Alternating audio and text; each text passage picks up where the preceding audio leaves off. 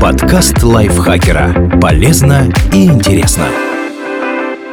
Всем привет! Вы слушаете подкаст лайфхакера. Короткие лекции о продуктивности, мотивации, отношениях, здоровье. В общем, обо всем, что делает вашу жизнь легче и проще. Меня зовут Дарья Бакина. Сегодня я расскажу вам, почему люди охотно пересылают страшилки в мессенджерах и как отличить правду от вымысла.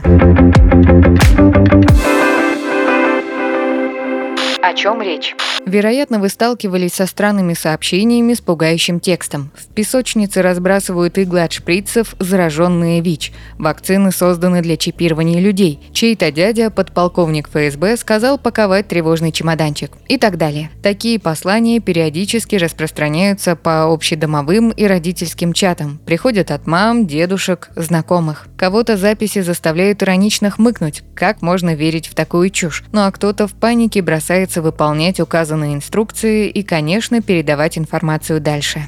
Явление это не новое. Просто с появлением мессенджеров и интернета в каждом телефоне распространять информацию стало проще. Рассмотрим на примере Саратовской области. В марте 2020 года там, как и по всей стране, по мессенджерам и соцсетям прошло сообщение, что ночью вертолеты будут распылять над Саратовом некое средство для дезинфекции. Поэтому надо плотно закрыть форточки и не выходить из дома до утра. Эта новость разошлась так широко, что власти были вынуждены выступить с официальным опровержением. При этом мало кто помнит, что Саратов уже переживал нечто подобное. В 2009-м, когда интернет был не у всех, но люди были более-менее охвачены мобильной связью, город уже пугали фейковым опылением. Тогда у двух детей, вернувшихся из Великобритании, обнаружили свиной грипп и болезнь стала распространяться. А вместе с ней и информация, что это не грипп, а легочная чума, и поэтому над городом будут распылены реагенты. Чтобы предотвратить панику, в ночь X представители власти ходили по главной пешеходной улице города, показывая, что находиться вне дома безопасно.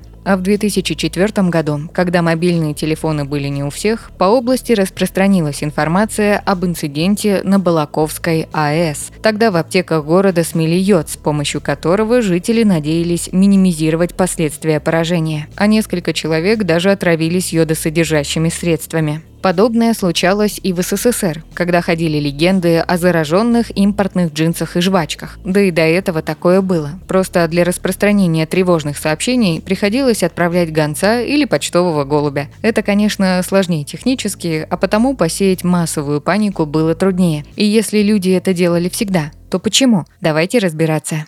Почему люди пересылают пугающие сообщения?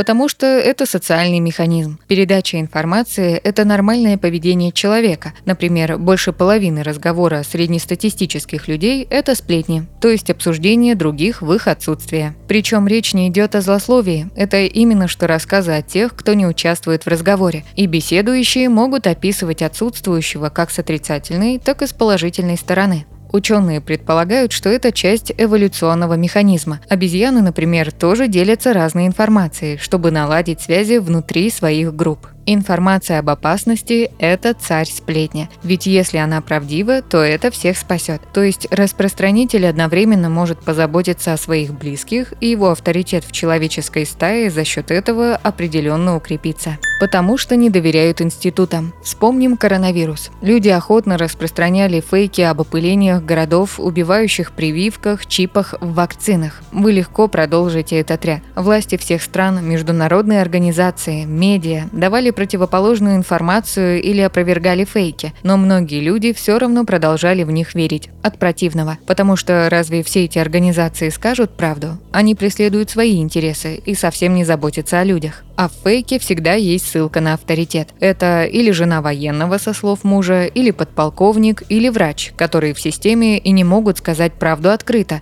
Ну и терпеть ложь тоже, поэтому предупреждают снизу. Еще это могут быть брат, сват, друг, то есть близкие люди, которые врать не станут. Другое дело, что это непонятно, чей брат и врач, но тут уже разбираться надо, прикладывать усилия. Просто переслать сообщение гораздо проще. Ситуацию усугубляло преследование за фейки. Например, распространяющих опасные сведения о коронавирусе иногда штрафовали, что с одной стороны заставляло информаторов уходить в менее отслеживаемые мессенджеры, с другой выглядело подозрительно. Если за эти данные наказывают, может именно они, правда, которую которую мы не должны знать. И все это в условиях, когда за истинные, но обличительные материалы тоже предусмотрены санкции. Так что логика простая. Институты врут, но эта информация не от них. Возможно, это правда, которую надо распространить. Потому что перекладывают ответственность. Получая пугающие сведения, человек остается с ними один на один. Как их анализировать? Правда ли это? Нужно ли бояться того, что там написано, и выполнять указанное? А вдруг там правда, и об этом нужно оповестить окружающих? Люди пересылают страшилки не потому, что безоговорочно верят в них. Это способ снять с себя ответственность. Я вам сообщение перешлю, а вы уже сами разбирайтесь, можно ли ему доверять и что делать. Потому что боятся. Что-то ужасное впечатляет нас больше, чем что-то хорошее, потому что в этом есть эволюционный смысл. Если древнему человеку кто-то сказал, что кокосы на пальме поспели, приятно, конечно, но срочной реакции не требует. А если недалеко от стойбища замечены вооруженные представители другого племени, это объективно более важная информация, потому что от нее зависит выживание. А современные люди не так сильно в плане восприятия информации отличаются от своих предшественников. Пугающие данные имеют гораздо больше шансов запомниться и распространиться по широкому кругу. Люди охотнее делятся чем-то ужасным не потому, что они доверчивые или малообразованные, а потому что они люди. Как понять, стоит ли пугаться сообщения? Эмоции работают быстрее, чем логика, потому что при опасности надо бежать, а не думать. Но в случае с сообщениями время есть, поэтому имеет смысл переключиться с эмоционального восприятия и поразмышлять с холодной головой.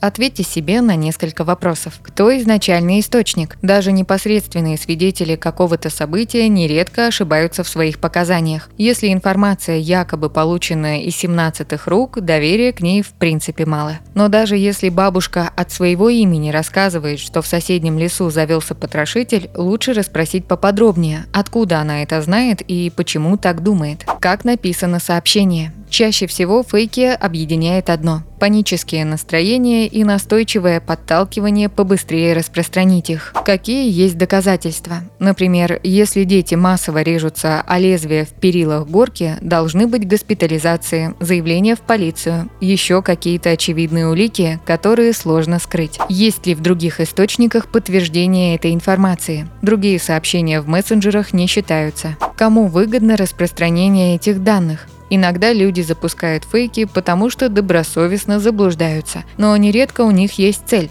допустим, стигматизировать какую-то группу людей или бороться с конкурентами, в продукции которой якобы обнаружены иголки.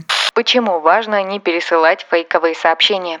Можно, конечно, пойти по пути перекладывания ответственности, переслать, а там пусть люди сами разбираются. Но такие сообщения имеют большие социальные последствия – как минимум, послания сеют страх и панику, а в этом состоянии люди способны на всякое. Например, пойти с вилами на того, в ком они заподозрили маньяка из сообщения, хотя и сама по себе постоянная тревога на пустом месте не полезна. Поэтому важно не участвовать в этой цепочке. Разумеется, одному разорвать ее невозможно, но чем более ответственно человек будет подходить к проверке и распространению пугающих посланий, тем меньше людей будет охвачено паникой. Мы не способны контролировать всех, но свои действия точно можем.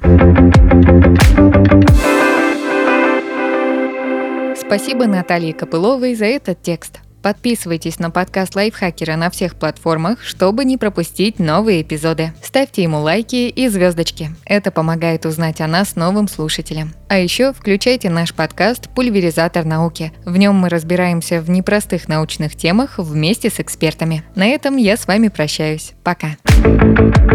Подкаст Лайфхакера. Полезно и интересно.